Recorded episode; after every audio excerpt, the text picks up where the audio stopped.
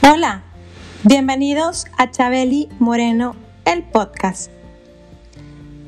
Yo soy una mujer confiada, segura, persistente y valiente. Y te invito a que te quedes a escuchar el tema del día de hoy, que está hecho para ti y para mí. Este espacio es para poder crear la vida que tú deseas. Espacio donde podemos aprender juntos.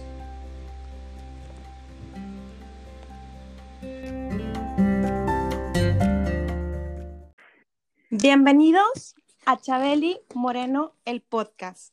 Bienvenidos a este nuevo episodio en el que hoy me siento muy honrada, me siento muy feliz de tener a un invitado especial. Nuevamente, otro valiente honrando a, la, a la población masculina. Entonces, la verdad es que yo me siento muy contenta. Él fue mi coach. Eh, él es ingeniero industrial de profesión, pero es coach ontológico por vocación. Eh, es padre, es amigo, es esposo. Y la verdad yo me siento súper feliz de tenerlo acá, porque además es mi amigo. Entonces, eh, el día de hoy, bueno, le doy la bienvenida, sin más ni más, a Edgar López. Bienvenido, Edgar, ¿cómo estás? Muchas gracias, Evelyn. Pues muy bien y mejor con esta presentación, ¿eh? Así que encantado, encantado. Muchas gracias por, por darme la oportunidad de conversar un poquito con, contigo y con la gente que te escucha. Encantado de estar acá. Oye, pues gracias, gracias por, por quererte sumar, por participar en el podcast de Chabeli Moreno. La verdad lo platicábamos ahorita uh, unos minutitos fuera del aire. Pues la intención es seguir uh, tocando vidas eh, con la información que damos. Eh, muchos de, de los invitados pues nos dan herramientas. Creo que tú eres uno de ellos como buen coach ontológico pues nos, das, nos, nos darás herramientas en, en, el tema que vamos a hablar el día de hoy. Y si me permites, déjame eh, darle, darle color y darle pie al nombre del tema que vamos a hablar el día de hoy. Claro. Eh, el tema es el poder de las conversaciones. Justamente. Y, y, y, fíjate, Edgar, que ya de entrada de ahí, o sea, es, es un tema que, que es muy amplio y que que a lo mejor por el nombre mucha gente puede decir, ay, las conversaciones, ¿para dónde va? ¿Qué, ¿De qué se trata? ¿Qué herramientas me pueden dar? Y yo creo que el poder de las conversaciones, al menos para, para mí, Chabeli Moreno, y ojo, como siempre lo comentamos, no existe la verdad absoluta, no lo sabemos todo, pero creo que son herramientas que nos permiten pues vivir una vida digámoslo, emocionalmente sana. Y esto quiere decir que, que todas las conversaciones que, que, tú tengas hoy, pues las tratemos de llevar a un buen final, ¿no? hacia un buen, buen camino. Pero al final de todo esto, pues van a servir para que podamos tomar decisiones desde un mejor lugar. Totalmente, totalmente. Y bueno, primero que todo, yo quiero felicitarte por, por este espacio que, que has creado sin duda alguna, eh, hay dos tipos de, personas, ¿no? Las que ven que suceden las cosas y se resignan a que tengan que seguir así, y, la gente que toma acción para que puedan ser distintas, ¿no? Y creo que ese tipo de espacios como que tú, tú estás creando o ya creaste, porque es una realidad, eh, tiene mucho valor. Tiene mucho valor porque independientemente de lo que la gente que estemos acá compartamos, es un espacio para escuchar y justamente para conversar. Y, y de las conversaciones nacen posibilidades entonces, sin pretender, como tú bien dices, tener la verdad absoluta, eh, de pronto sumar lo que hemos aprendido, lo que la vida nos ha mostrado y tenemos esta validación que, pues, que funciona, porque es la realidad, hay resultados en este, en este aprendizaje y que a la gente le pueda servir, ¿no? Eh, el espacio este conversar. Eh, las conversaciones como tal eh, tienen un, poder tan grande porque están presentes en todo momento de nuestra vida.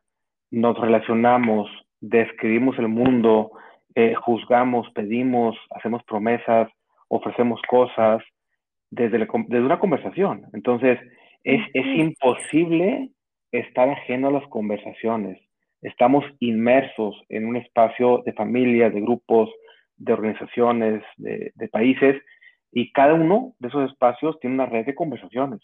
Entonces, de, entenderlo y de poder tener claro que eso es una realidad que existe como tal inmerso en nuestra forma de relacionarnos, eh, nos da una posibilidad y la, y la gran posibilidad de entrar y mirarlas. ¿Qué tipo de conversaciones tenemos con los demás?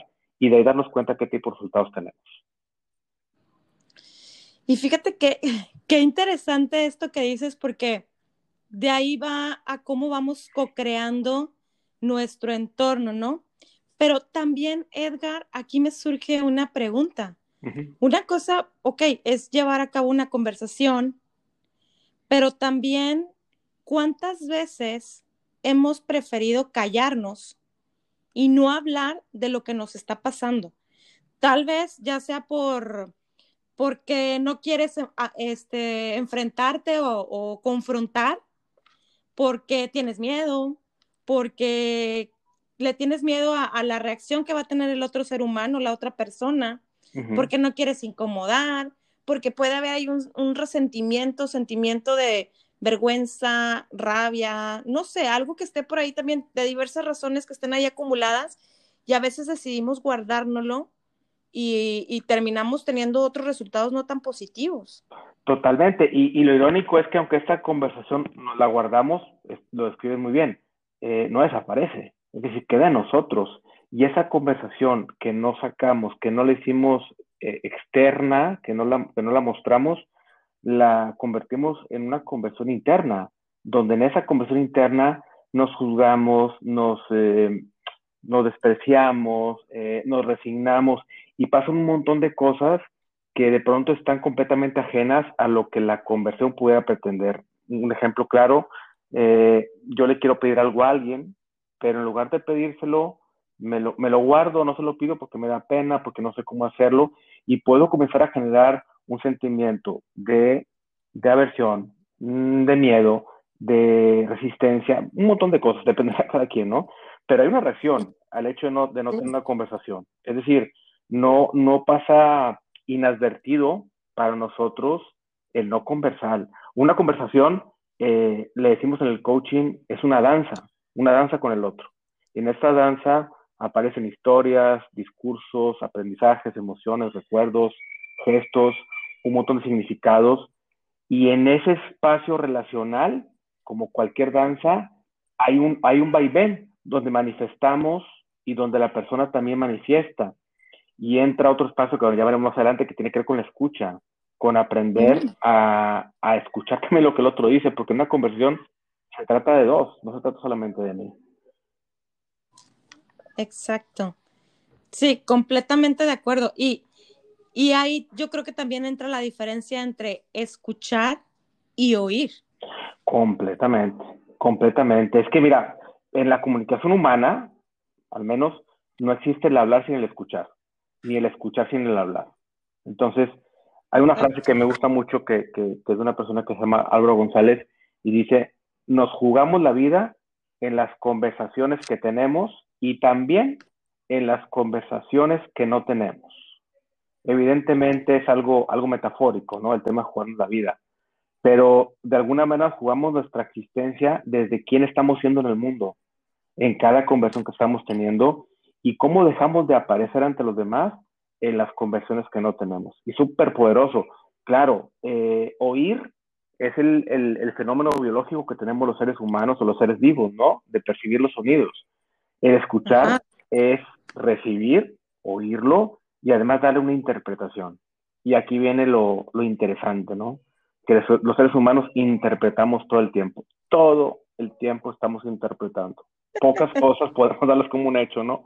Entonces, imagínate lo, bonito que se pone el tema, ¿no? Eh, lo, que tú me dices como persona, eh, cuando lo que sale de tu boca está previamente filtrado por lo que tú querías decir, lo que tú pensaste decir, lo que tú quisiste decir y lo que te atreviste a decir. Entonces hay toda una serie de filtros y a esos filtros además le vas a meter los míos, lo que yo escucho lo que yo interpreto. Entonces, imagínate lo complejo que puede ser algo que quedamos por sentado, como es comunicarnos.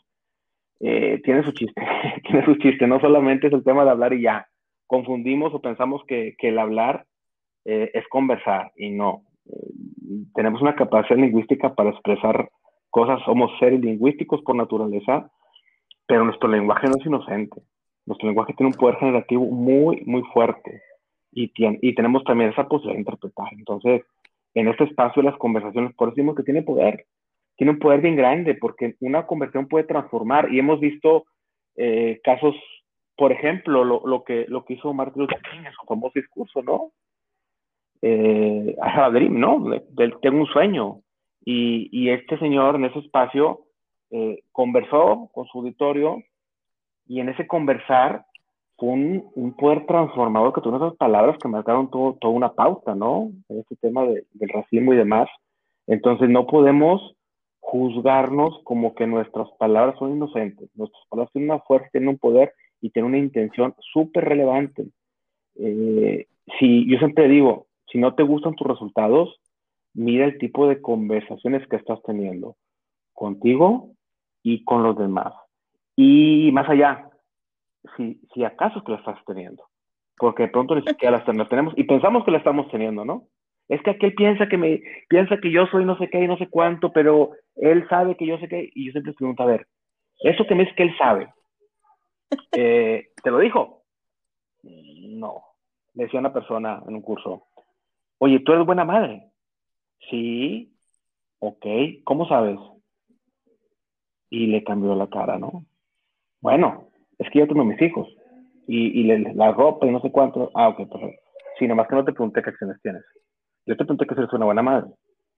Evidentemente es un juicio, por supuesto.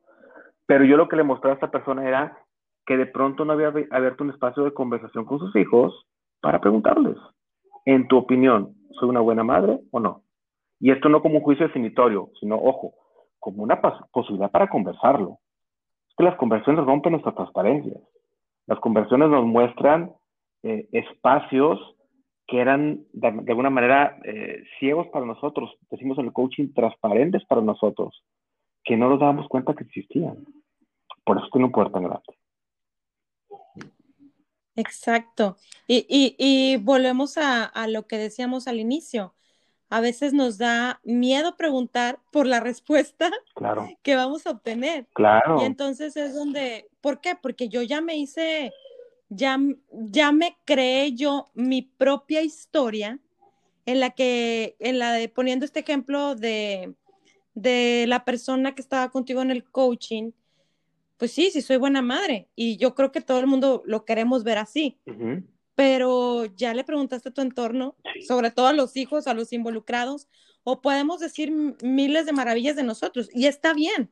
Está bien tener ese amor propio si lo quieres ver así, pero es hasta dónde llevas eh, las historias que te haces.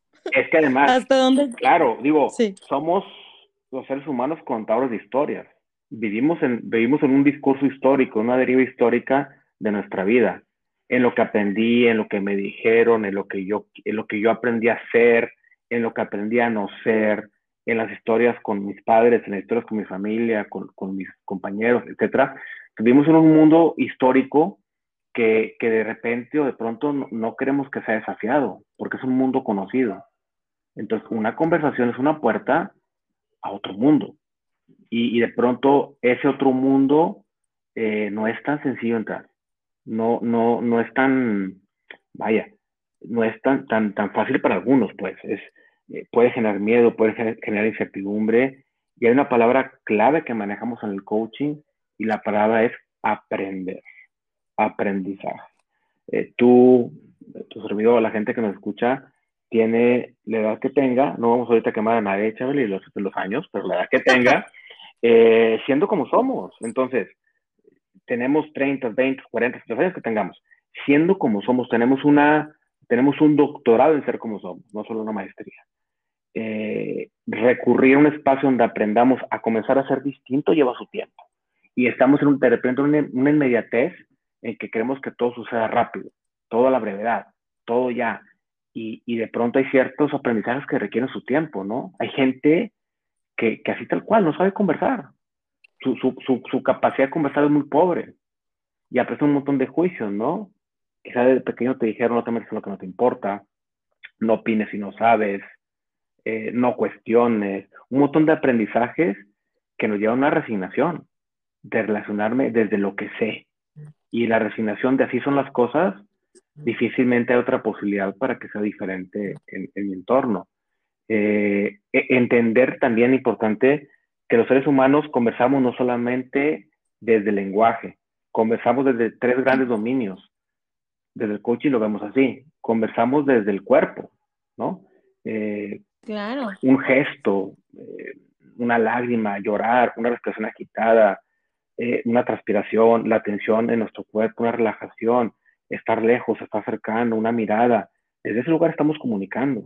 Ha habido conversaciones muy bonitas que seguramente has tenido, la gente que nos escucha, eh, donde hemos emitido una palabra, ¿no? Una conversación de consuelo, por ejemplo, donde estamos con alguien que perdió un familiar y sin decir una palabra, en un abrazo, en un estraparlo para ella, estamos conversando y estamos sosteniendo con esa persona un espacio corporalmente hablando, de manera sensorial.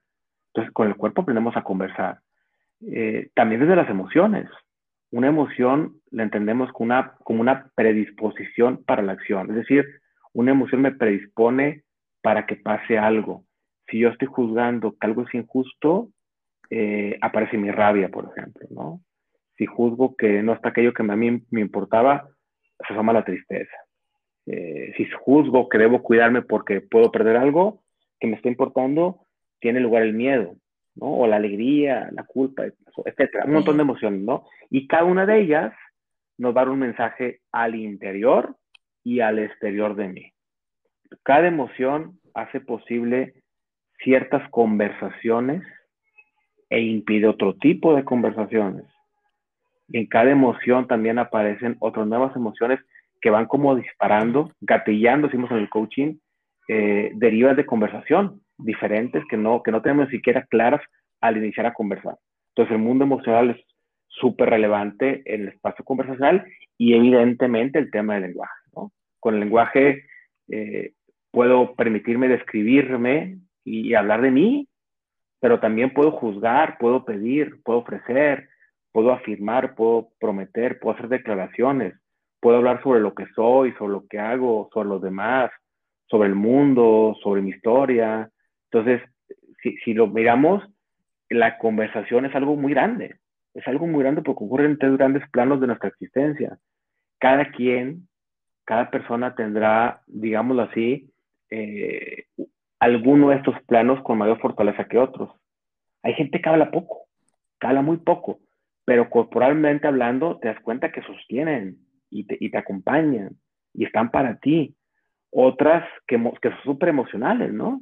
Y acá las emociones pasan conversaciones. Y hay quien también habla muy bonito, ¿no? Y está para ti desde el espacio conversacional. Entonces, bien vale la pena irnos reconociendo de pronto en dónde estamos nosotros, nuestras capacidades de comunicar. Tú lo dices ahorita, eh, queremos comunicar algo y no lo hacemos. Bueno, al no hacerlo, aparece un juicio. Si yo quiero, quiero conversar de algo, pero no lo hago, en mí aparece un juicio que me está diciendo, hey, para allá no le no hables de ese tema. ¿Por qué? Y quizá la consecuencia, ¿no? Entonces los juicios son muy bonitos cuando nos atrevemos a mirarlos, pero como tales, no como afirmaciones. Los juicios en ocasiones tenemos la, la, la híjole, el error, pues, de, vernos como definitorios y los juicios solamente hablan de cómo nos vemos nosotros o de cómo vemos a los demás, pero no como una afirmación, simplemente como una mirada. Exacto.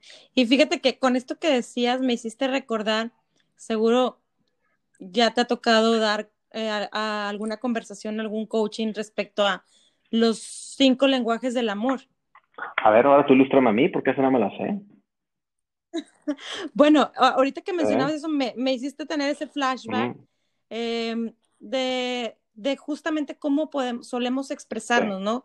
Como bien decías tú ahorita, habemos personas que somos de pocas palabras, habemos personas que sí somos de, de, externar o muy emocionales.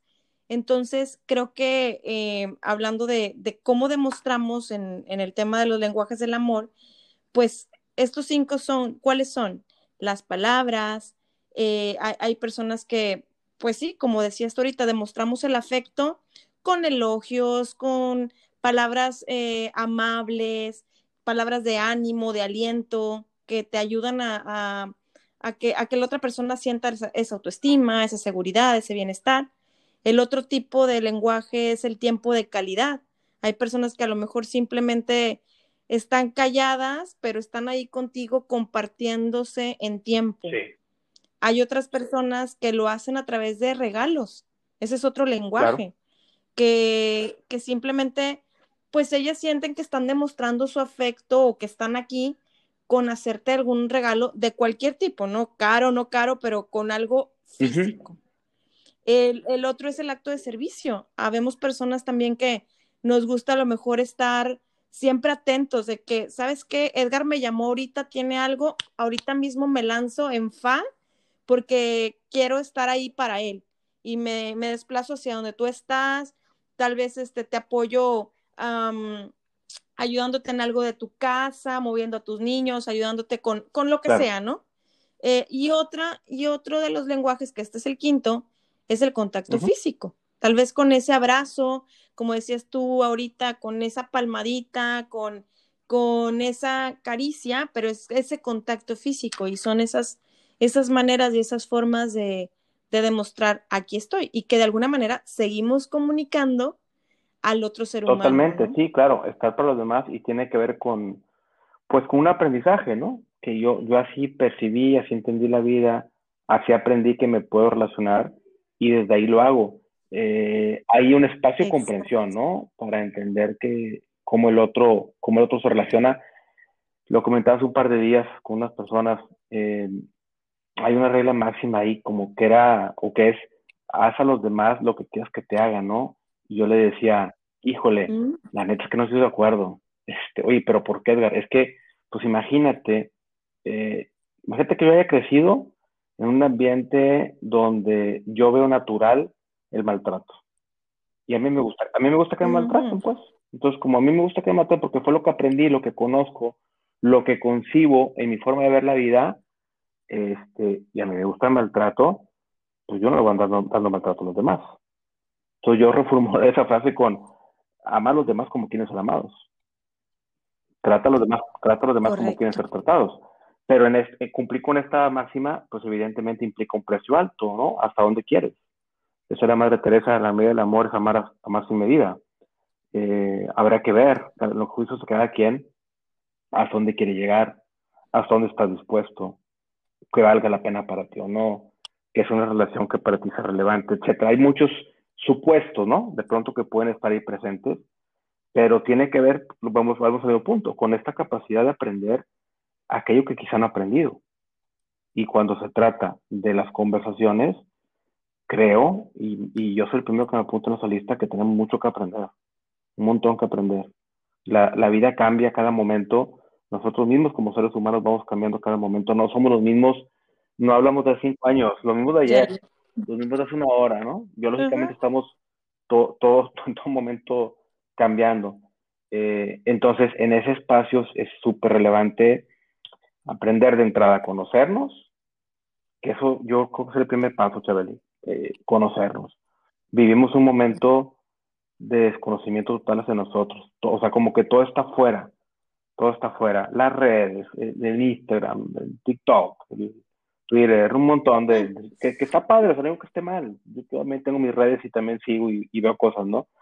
Pero ¿en qué punto nos desconectamos tanto nosotros y, y, la conversación, hablando de conversaciones, se vuelve sobre lo de afuera, sobre, sobre lo que está en de trending en ese momento, sobre la política, sobre, el, sobre el COVID, sobre las vacunas, sobre, todo un tema que está hacia afuera y cuando comenzamos a hablar de lo que, de lo que nos importa.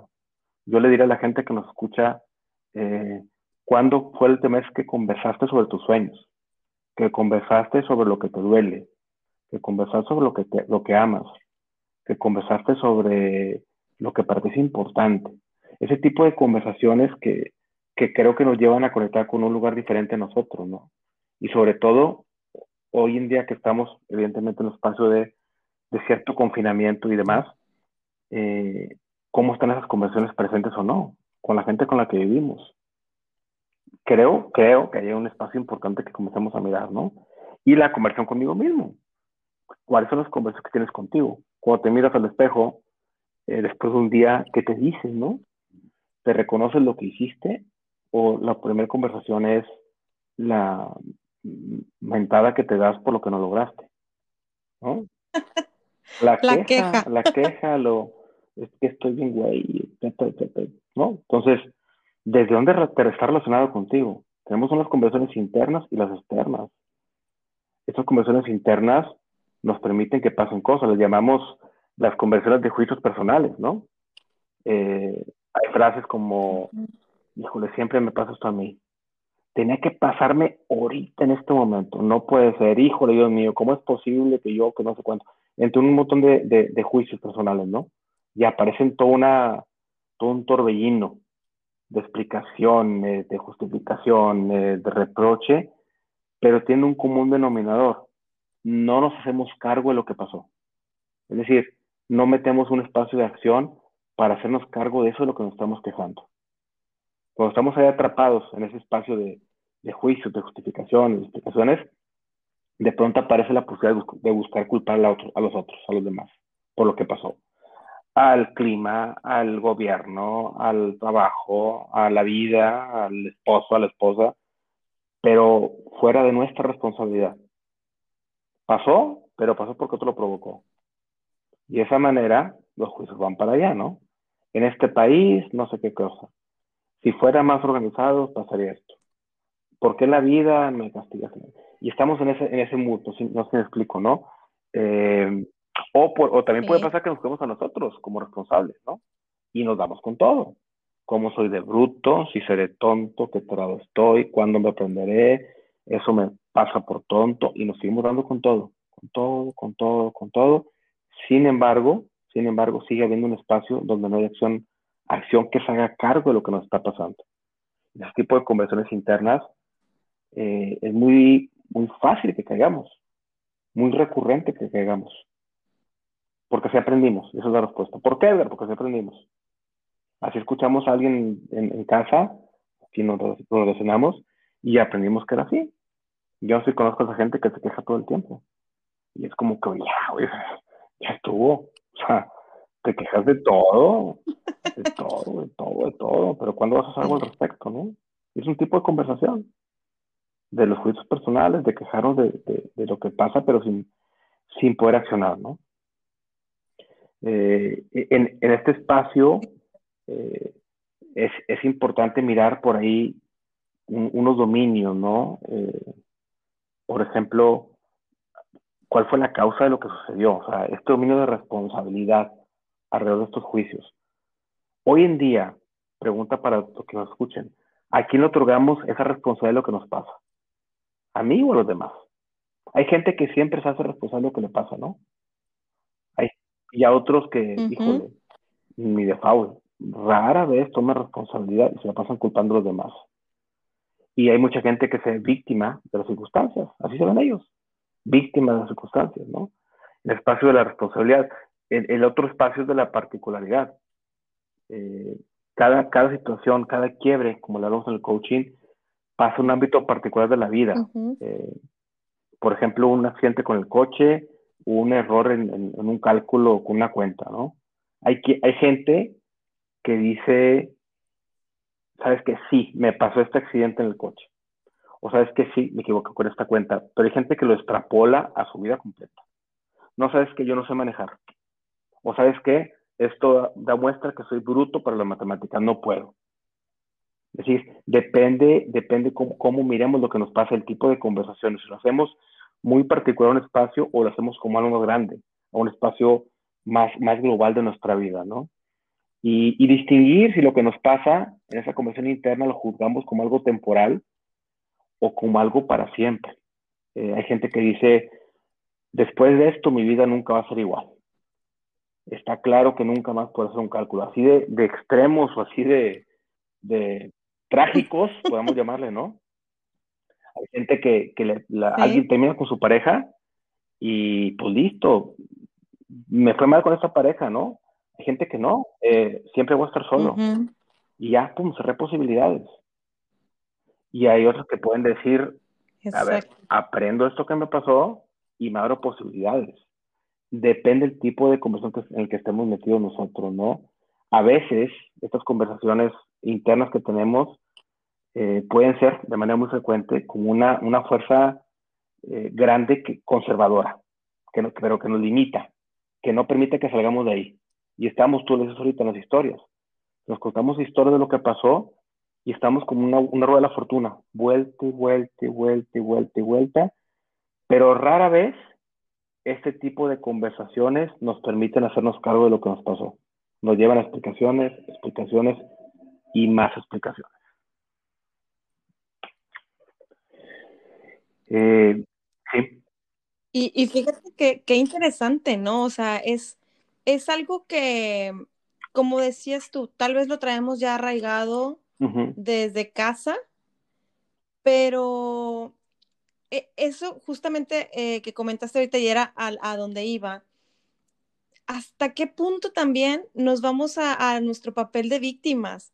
Porque también para eso nos pintamos solos, o sea, somos buenísimos también en, en, porque a mí, y, y, te la pasas así arrastrando literalmente la cobija y te vas y te sientas en cada esquina a sollozar y, y es que porque a mí, y sabes que Edgar, yo personalmente desde mi experiencia y, y gracias también a haber tomado diferentes entrenamientos de, de coach ontológico, pues me hizo ver, de, ¿sabes qué? O sea, sí, Chabeli, te caíste, te levantas, te sacudes y le sigues finalmente de eso está hecho la vida también, o sea, va a haber obstáculos, claro que los va a haber, pero hasta dónde decides habitar y quedarte ahí. O sea, una cosa es que habites la emoción, habites la parte de la tristeza, como decías tú ahorita, ay, es que eh, mi pareja me dejó, ok, habítalo, eh, llórale si quieres, está permitido y es válido, pero hasta dónde me quedo estancado ahí,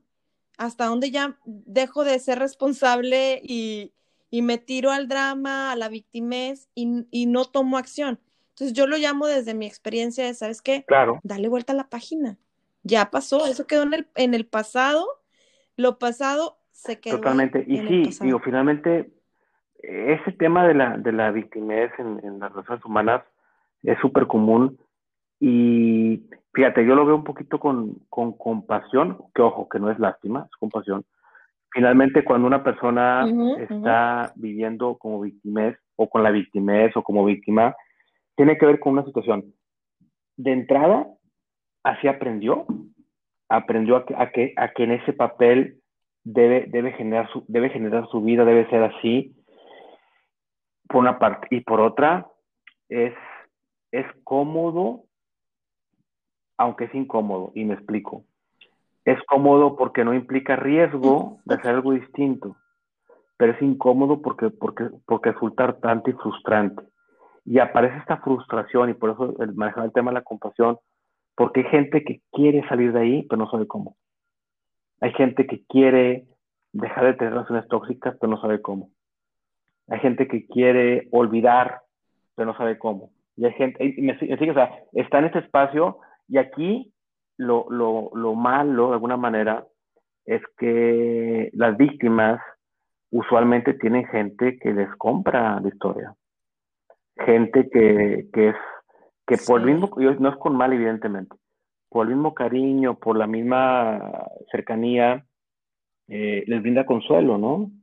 Y ese consuelo eh, de pronto impide el crecimiento. Está esta metáfora de la, de la mariposa, ¿no? Que va saliendo del capullo y, va rompiendo el capullo con sus patitas, ¿no?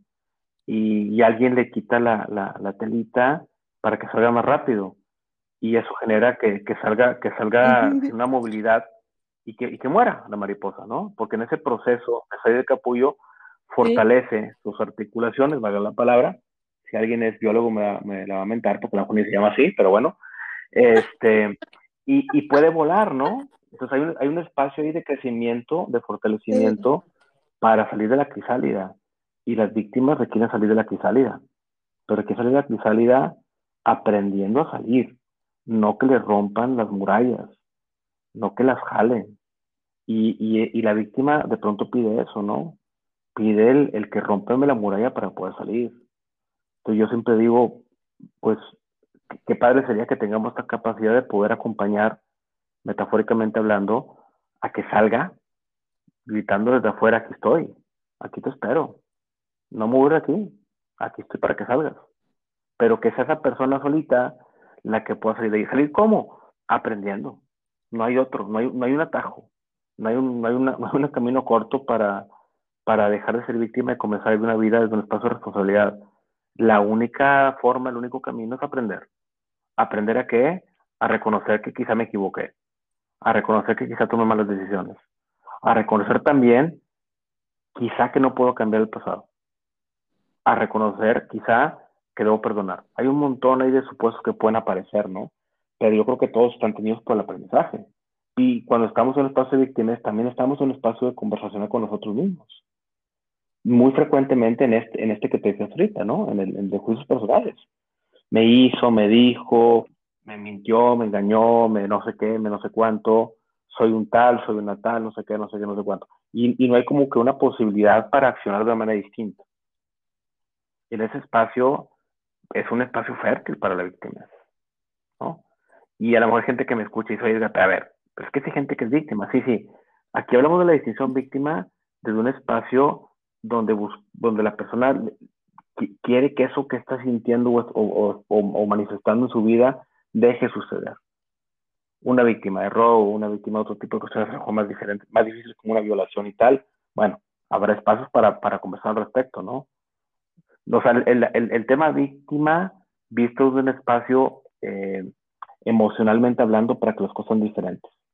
No quiere decir que alguien que sufrió un evento de esto no sea víctima, pues evidentemente fuiste víctima, no lo consensuaste, pues. Pero accionalmente hablando, claro. eh, movernos a otro lado, a otro lugar, tiene que ver con un aprendizaje, ¿no? Un aprendizaje que me permite que cosas, que cosas diferentes puedan suceder en mi vida. Y eh, en mi experiencia es donde mucha gente se, se frena, porque aprender implica pagar un precio. Y puede ser de muchas índoles. Puede ser invertir en ti, puede ser tener conversaciones justamente, puede ser entrar en espacios donde quizá te va a doler, pero vas a llegar a tu lado, en N, pueden ser muchos espacios, ¿no? Pero aparece la resignación, mejor así me quedo, así soy, ya que, así van a estar las cosas siempre, nada va a cambiar. Y ese espacio de resignación también es una conversión interna, donde nos decimos, aquí nos quedamos, todo va a seguir igual, ¿no? Eh, hay, hay un espacio distinto de las de juicios personales que tiene que ver con un espacio donde podamos comenzar a accionar con los demás.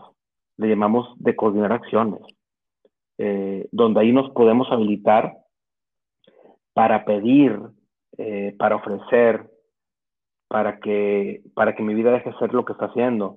Pero aparecen los juicios famosos, ¿no?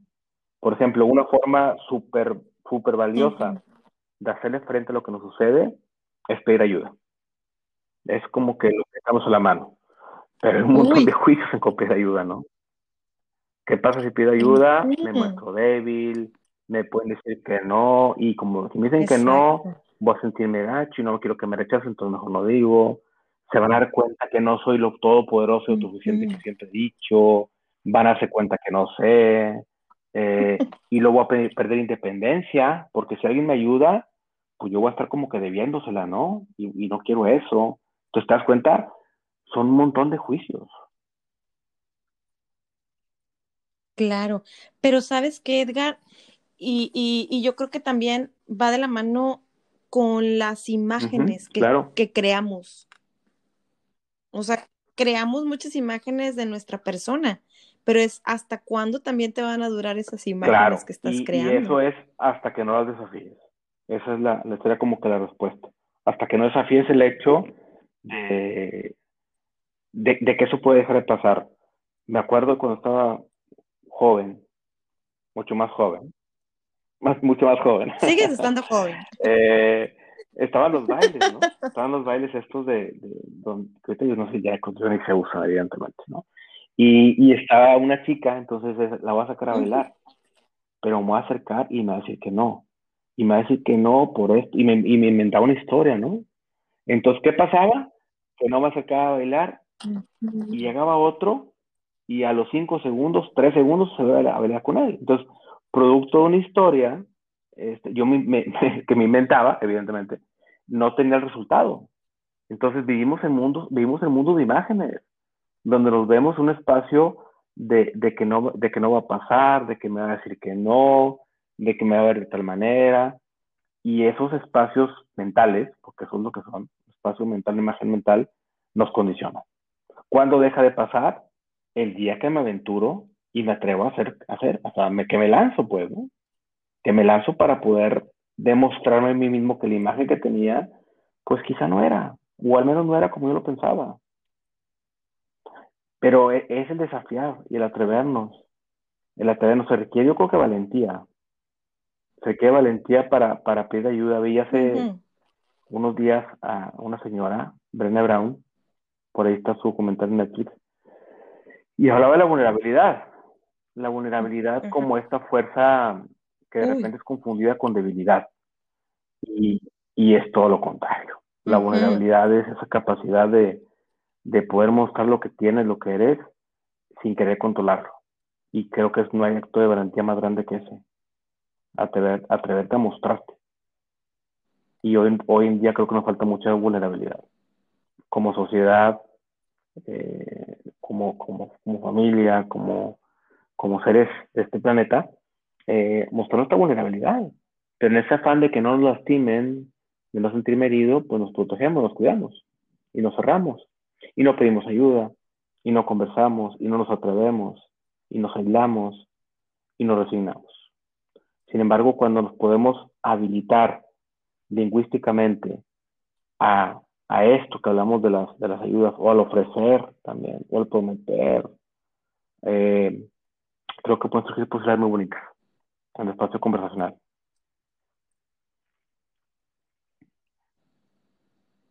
Exacto.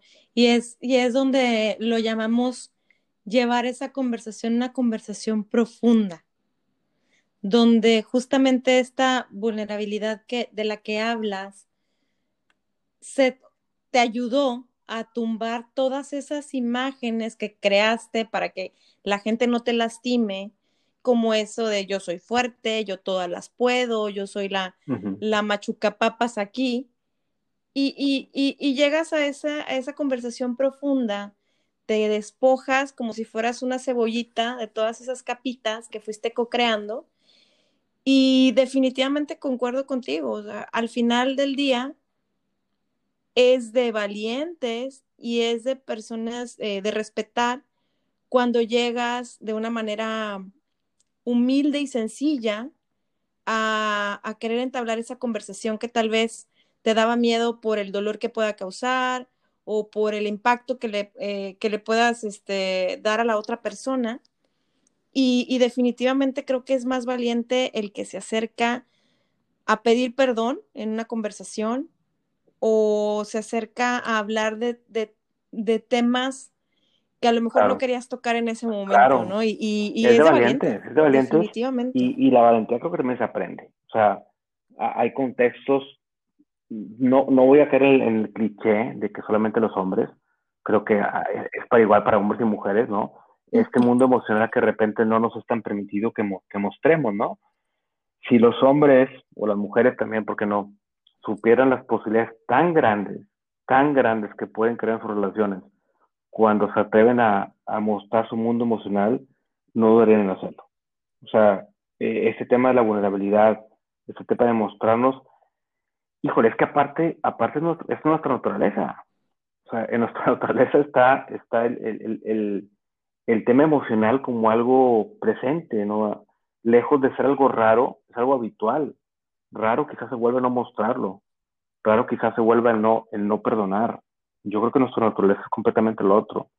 El poder expresarnos, poder tener este acercamiento con el otro, poder mostrar, eh, ese un coach que tenía, eh, baja la guardia, no hay nada que defender. No tienes nada que defender. Entonces a mí cuando me lo dijo me quedó muy grabado. Pues sí, cierto, o sea, ¿qué estás defendiendo? Estás defendiendo una imagen, estás defendiendo eh, que no te lastimas, ¿qué defiendes pues? Cuando no, cuando no hablas y no conversas realmente de un espacio de vulnerabilidad. quizá guardar una imagen, quizá guardar una, una apariencia, ¿no?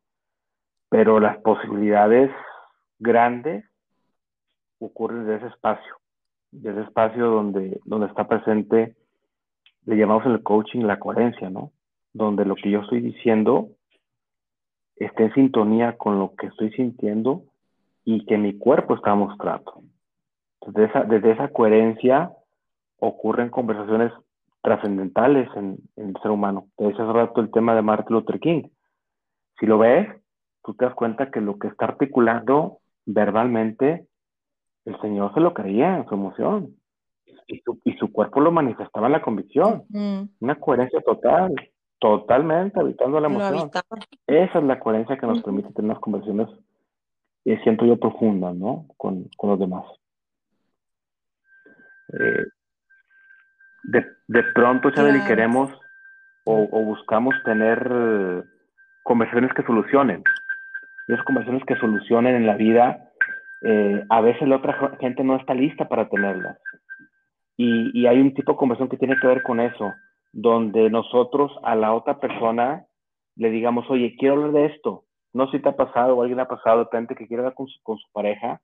Oye, quiero, quiero hablar de este tema. Ahorita no. No, sí, vamos a hablar oye, no, pero ahorita, entonces, híjole, no es el momento, pues. No es el espacio. Entonces, una conversación imposible puede ser, ok, quiero hablar de ese tema, ahorita no, pero eventualmente lo vamos a conversar. Es como un preámbulo para que surjan conversaciones. Y a veces se nos olvida que la gente no está lista para tenerlas. Y si la gente no está lista para tenerlas, lo que podemos hacer es esto ya hacer un precedente donde vamos a conversar de algo, de algo con el otro, ¿no? Y que eventualmente tengamos la posibilidad de tiempo para realizarlo. Eh, el, digo, estoy, como que haciendo un, barrido de pronto con las conversaciones que, o los tipos de conversaciones, ¿no? Eh, ahorita, ahorita me acordaba una que es, que es como que bien, bien común. Eh, las personas nos quejamos mucho. Nos quejamos un montón oye, es que yo, yo esperaba que tú no sé qué, no sé qué, ¿por qué no hiciste no sé qué, no sé qué? Y es que tú, y usualmente ese tipo de conversión está sostenida en una expectativa, en lo que yo esperaba. Uy. Y, y hay otra que es de reclamo. Y el reclamo tiene que ver con algo completamente distinto. Tiene que ver con un incumplimiento, con un acuerdo, donde yo te ofrecí algo, donde tú me prometiste algo, y como no sucedió, yo ahí sí puedo hacer un reclamo porque no, no cumplimos, no cumpliste con lo que acordamos, ¿no? El tema es que en ocasiones confundimos eh, expectativas con acuerdos. Expectativas con acuerdos. Y eso genera un chorro de dolor. Exacto. Porque la gente supone, o la gente suponemos, o pensamos, o queremos, que el otro adivine lo que quiero. y como no lo adivinó, ahí te encargo. Pues sí, claro, ya hubo una decepción, ya hubo ahí un mal rato, una tristeza, un sentimiento no tan positivo. Y, y, y sí, como dices, o sea, ahí te encargo lo que sigue, porque se va a desencadenar otra historia que se formuló la persona y, y bueno, pues es el, es el, como que es el tema de nunca acabar. Y, y fíjate que eso que decías tú, o sea, es cierto, cuando ya hiciste una promesa, ahí ya es, es otro tema completamente distinto y es cuando hablamos de, de yo respeto y soy mi palabra. Claro, e, e, el tema de la queja con lo que te dije. es que caemos en una conversación, la que te contaba, personal, de juicios personales. Eh, ah, no me hizo, no me quiere, no me valora, no esto, y son puros juicios personales. Pero no van a, a resolver, solamente van a quejarte, van a lanzar esos juicios, van a, a desahogarte solamente como un, como un malestar, ¿no? Y hay, hay como que inmovilidad. Nada sucede, no avanzamos, solamente es desahogo, desahogo, desahogo. Y en el reclamo, eh, como es, está sostenido en una promesa de pronto que no se cumplió, eh, a lo que invita es una coordinación de acciones para que si eso no sucedió, pues ahora sí suceda. Tú me prometiste que, no lo sé, que, íbamos a cenar hoy, pues, no sé, unos tacos, pues, y fue la promesa. Ok, no sucedió. Ok, ¿cómo le hacemos para que me cumpla la promesa? Pues negociamos quizás. tú me cuentas por qué no pudiste, yo te escucho por qué no pudiste y negociamos para que esa promesa pueda ser cumplida en otro momento, quizá, ¿no? Pero estás sosteniendo un acuerdo, no una expectativa. Diferente a que yo llegue y me enoje porque no había tacos, cuando nunca te los pedí. Y, nunca me dijiste que iba a haber tacos, caray. Esa es mi expectativa. Y ahí se suelta todos los juicios personales sobre la relación. Entonces, como que una va por un lado y la otra va para, para, la, para la parte de crear o de coordinar para que pueda, pueda pasar algo diferente a lo que ha venido pasando. Y en esta danza conversacional, pues puede haber esos dos caminos, ¿no? Un camino que tenga que ver con la parálisis, con la queja, con los juicios, y otro que tenga que ver con la posibilidad de accionar para que algo diferente pueda suceder, o la promesa pueda ser cumplida.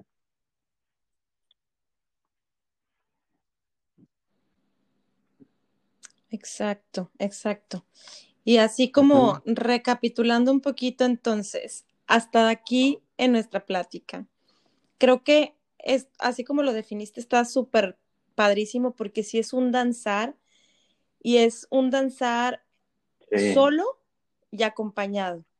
Como decías tú ahorita, bueno, es danzo conmigo misma eh, y tengo esas conversaciones, sostengo esas conversaciones conmigo y también con otro ser humano, ¿no? Entonces, recapitulando un poquito hasta ahorita lo que llevamos, pues es, aprendo a conocerme, estos juicios personales que, te lleva a, diversas conversaciones, me hago responsable y, la parte también de tomo acción, tomo acción y me hago cargo. O sea, que, que estos puntos, qué importantes son si los lleváramos así como, sí, como sí, sí. Digo, finalmente son, son como, como, como que espacios en la conversación, ¿no?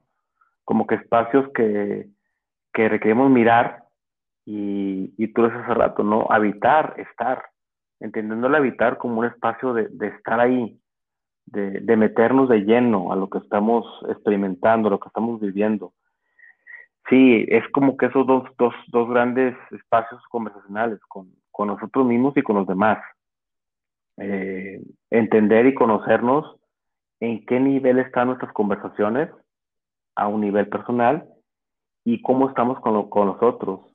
Las yo le diría a la gente, pregúntate, ¿las conversaciones que tienes actualmente contigo mismo son las que quieres tener o no? Si la respuesta es sí, genial. Pero si la respuesta es no, pues bien vale la pena entonces encontrar cuáles son las que quieres tener. ¿Qué es lo que te quieres decir que hoy en día no puedes decirte? ¿Qué es lo que te quieres contar a ti mismo o qué quieres juzgar de ti que hoy en día no puedes hacer? Y eso es trabajo personal. Eso eh, no demerito lo que podamos encontrar en algún libro, en algún video, no, no, no demerito en absoluto, pero creo que, lleva un tiempo.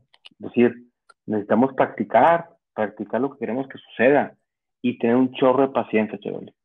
Porque no, no, en esta inmediatez que estamos viviendo, no podemos esperar que los cambios sean de igual forma que como están pasando ya afuera las cosas.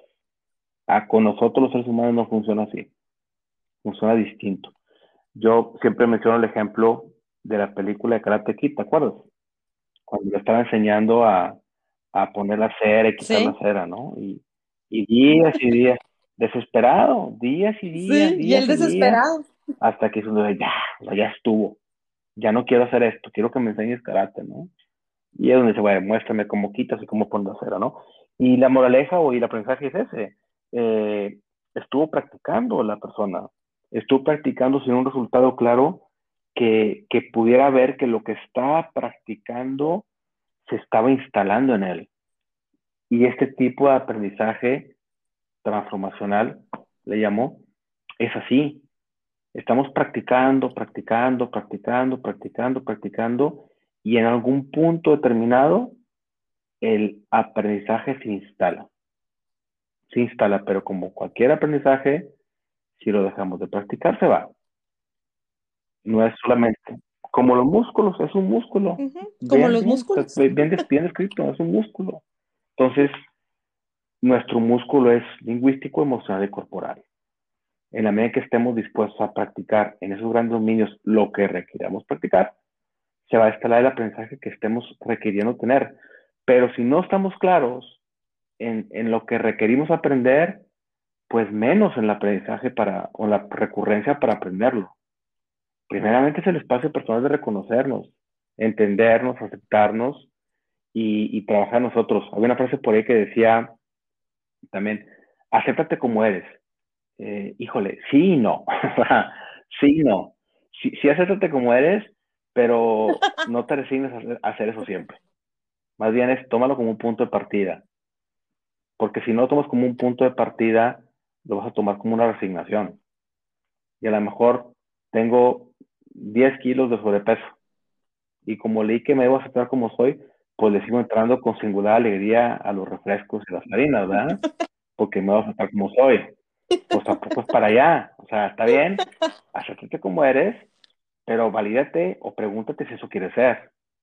Porque también está el respeto, claro. Sabes que me acepto como soy y así quiero estar. Ah, genial, es tu decisión y, listo, ¿no? Que luego ya también, ya también otra conversación, hablando de conversaciones, de que, de, qué es lo que quieres tú, pero que quieren los tuyos y para la gente con la que vas a estar, ¿no? le llamamos también la PNL como que ser ecológico con, los demás. Pero bueno, eh, pregúntate quién quieres, cómo quieres ser. Y si quieres ser con 10 kilos menos, perfecto, me acepto como estoy ahorita, pero en un espacio de aprender para que esos 10 kilos ya no estén. Entonces, entender este aceptar, aceptarnos como somos, es mi forma de verlo como un punto de partida y, de ahí para adelante lo que siga, ¿no? Y es que pareciera como que lo mismo, pero realmente no lo es. Cuando yo parto de un punto donde me acepto y trabajo en mí, es distinto a trabajar conmigo desde un punto de rechazo. Porque en el punto de rechazo me voy a estar juzgando y dando con todo y ninguneándome. El otro es, va, no me gusta esto, pero lo acepto porque es lo que tengo ahorita. Eventualmente va a cambiar y se va a arribar tiempo. Pero mientras estoy aceptando quién soy.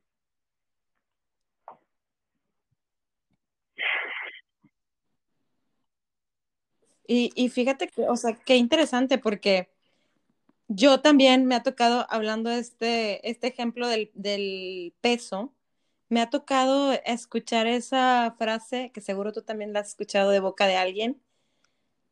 Em, así me quiero gordita, eh, así soy feliz, gordita pero feliz. Y la verdad es que creo que a veces hay detrás más cosas, ¿no? Entonces es realmente seguir en movimiento y, yo compartiría también la parte de no dejarnos estancados y no y salirnos más bien de nuestra zona de confort. ahorita, que decías, estaba como que recapitulando la frase y cuando, cuando usamos la palabra pero, es como una división. O sea, no, no, esto no, y, y pero esto sí. Quizás alguien me dice, gordita y feliz, yo escucho 100% aceptación. Pues alguien me dice, gordita pero feliz, pues con todo el respeto, pero me estás negando primero lo primero, la gordita, ¿no? O sea, lo está diciendo de la, resignación. Pues, gordita, me, sigues. Entonces, habría que validar en, cada caso particular, evidentemente no podemos generalizar, ¿no? Y, y sí, el tema de la zona de confort, pues si, si estoy gordito o gordita o lo que sea, eh, porque no quiero salir de mi zona de confort, porque quiero seguir desayunando mis galletas y, mi refresco, ¿no? Y quiero seguir cenando mi hamburguesa doble con papas y, tal. Entonces, a ver, es un tema de, de no querer pagar los precios como hacemos hace ratito, porque pues, evidentemente si, si, cenaba hamburguesas en las noches y hacer una ensalada, puede haber un precio a pagar, que quizá no sepa igual de rico la hamburguesa con queso que una lechuga con zanahoria. Seguramente no, ¿no? Pero es un precio a pagar si, si lo quiero lo otro, ¿no? Evidentemente hay una recompensa. Y entender también que, que, pues que todo en la vida hay precios y recompensas. En todo. Así como el cenarte eso tiene un precio, tiene una recompensa. ¿Cuál es la recompensa? Pues evidentemente una experiencia eh, a nivel degustativa muy, muy buena, si te gustan las hamburguesas, con el precio que esos, esos calorías van aquí a la llantita, ¿va? El otro lado, el precio de que estés comiendo algo que no tenga tanto sabor, pero la recompensa del tema de salud. Es decir, la pregunta es, ¿qué precio estás dispuesto a pagar? Y a sabiendo la recompensa que vas a tener. ¿Y qué decides? Es un tema de decisiones. Todo el tiempo estamos decidiendo, todo el tiempo. Y yo siempre digo a la gente, incluso aunque no decidas, estás decidiendo. No decidir también es decidir. Entonces, no podemos quedar fuera de, del espacio de decisión. En todo momento decidimos. La pregunta del millón es, ¿qué tipo de decisión estás teniendo? Esa es la clave. ¿Qué estás decidiendo? Y tiene que ver otra vez con el tema de conciencia y con un concepto que es estar presente. Estar presente en ese momento, ser consciente de mis decisiones. Ser consciente y ser responsable que lo que hice fue una decisión que yo tomé. Que así aprendí, claro, quizás aprendiste, pero tú tomaste la decisión. Ya no aguanto a mi esposo, ya no aguanto a mi esposa. Pues tú lo elegiste, no te lo sacaste en una rifa. Tú lo elegiste, tú diste el sí. O tú, o tú hiciste la propuesta, pues. Entonces, es un tema de decisiones. Y ese tipo de conversaciones en las que estamos a veces, bien vale la pena ponerle un freno y decir, a ver, ¿realmente es así? ¿O tiene que ver con otra cosa que no estoy viendo? Y, desde ese lugar, creo que podemos encontrar mucha luz en lo que conversamos.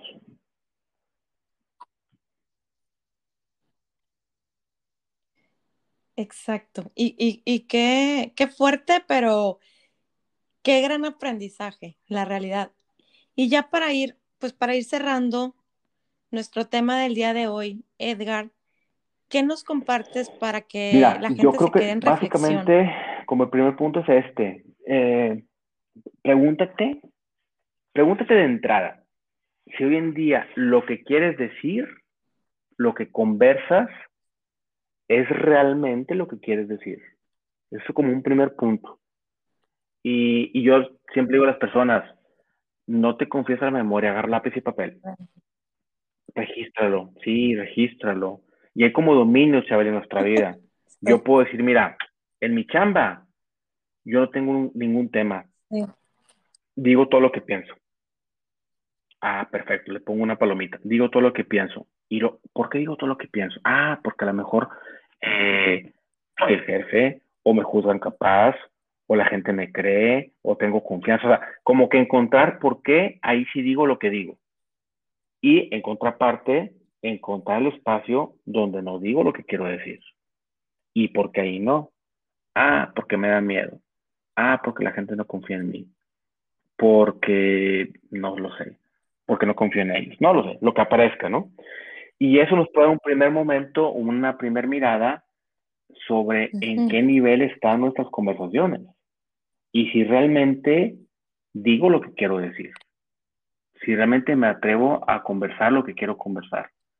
Y eso evidentemente abre la pauta, abre la puerta irremediablemente para un trabajo personal, para que, me, para que entre en un proceso de aprendizaje. Y, y ahorita pues hay mucha oferta de cómo hacerlo, ¿no? Hay un montón de cursos, hay talleres, hay coaching, hay un montón de espacios donde puedo entrar en un espacio de aprendizaje personal. Y lo segundo, yo le diría a la gente que no se resigne. O sea, no te resignes a, que lo que aprendiste tenga que continuar en el tiempo, independientemente de la edad que tengas, sea 18, 17, 16, 15 o tengas 85, 90, no importa. Lo que aprendiste no tiene por qué continuar el tiempo si es que eso que aprendiste no te da la vida que estás, que estás queriendo tener. Y eso es una conversación que tienes que tener contigo mismo también. ¿Qué tipo de vida quiero tener? Pregúntate si quien está haciendo hoy te acerca a la vida que siempre soñaste o te está alejando de la vida que siempre soñaste. Y es trabajo personal, a fin de cuentas, es eh, mirar para adentro, como siempre le digo a las personas. Y eso es lo que más miedo da, mirar para adentro. No todo el mundo se atreve. Atreverse, mi querida Chabeli, yo creo que esa es la clave. Atreverse, meterle valentía, meterle valentía a ver aquello que de pronto no hemos querido ver.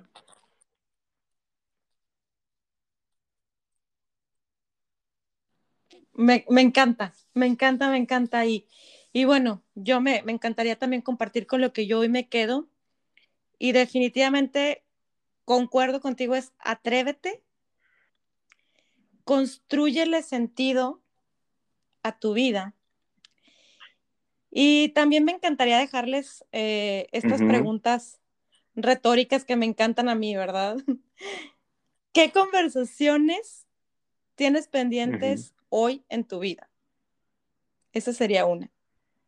La siguiente pregunta sería, mm, ¿cuánto dolor podría sanar a través de ellas, de estas conversaciones, de estas conversaciones profundas de las que ahorita hablábamos? Y la tercera pregunta, ¿qué nuevas posibilidades aparecerían hoy en tu vida si tuvieras estas conversaciones? Entonces, yo los invito, si quieren descubrir qué conversaciones tienen pendientes o qué es lo que no te, o, lo que te está eh, impidiendo tenerlas, pues hoy yo te invito a que contactes a Edgar López. Edgar, ¿dónde te pueden contactar la gente que hoy nos está escuchando para poder llevar esta, estas conversaciones todavía a un siguiente nivel. Sí, claro, digo. Yo, y, cualquier tipo de coaching, eh, de profesión soy ingeniero industrial. Actualmente estoy en una dirección eh, en una empresa en, en el tema de operaciones y también hago el, o ejerzo el tema del coaching uno a uno, ¿no? Eh, en Facebook estoy como Coach Edgar López, si mal no estoy, Edgar López Coach. Sale una foto ahí, este, donde sí me bañé y salgo con traje y todo, muy padre muy profesional ahí con mi loguito y todo. Y en Instagram estoy como Edgar López-MX, ese es mi, mi Instagram. Y bueno, cualquiera de los dos medios con gusto. Usualmente hago algunas publicaciones ahí en, en mis redes para compartir con la gente que, que amablemente me sigue, algunos videos y tal. Eh, pero también, evidentemente, con la apertura para que se vayan tener una conversación, con mucho gusto podemos sostenerla.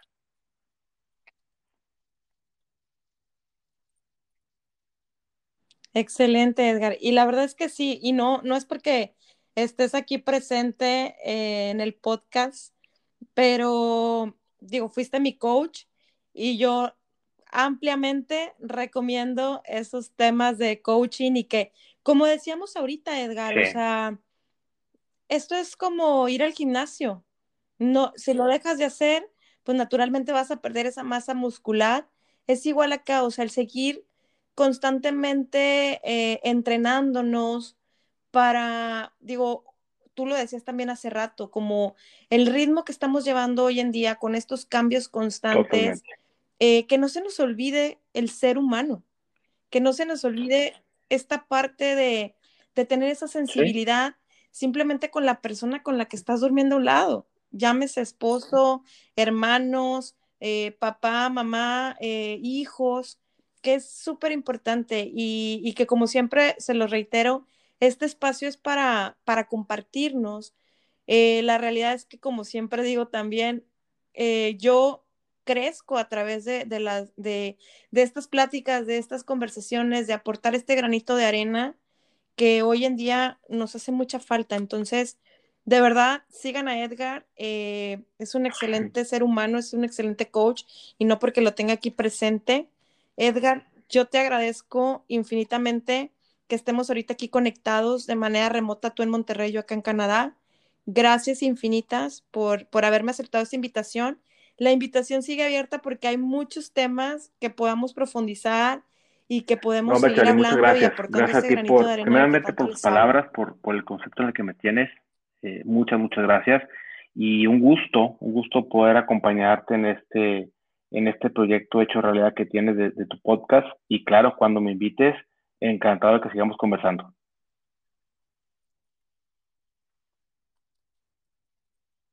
Mil gracias, Edgar. Y bueno, pues a toda la gente que nos escucha, muchas gracias. Ya saben que les abrazo con el alma.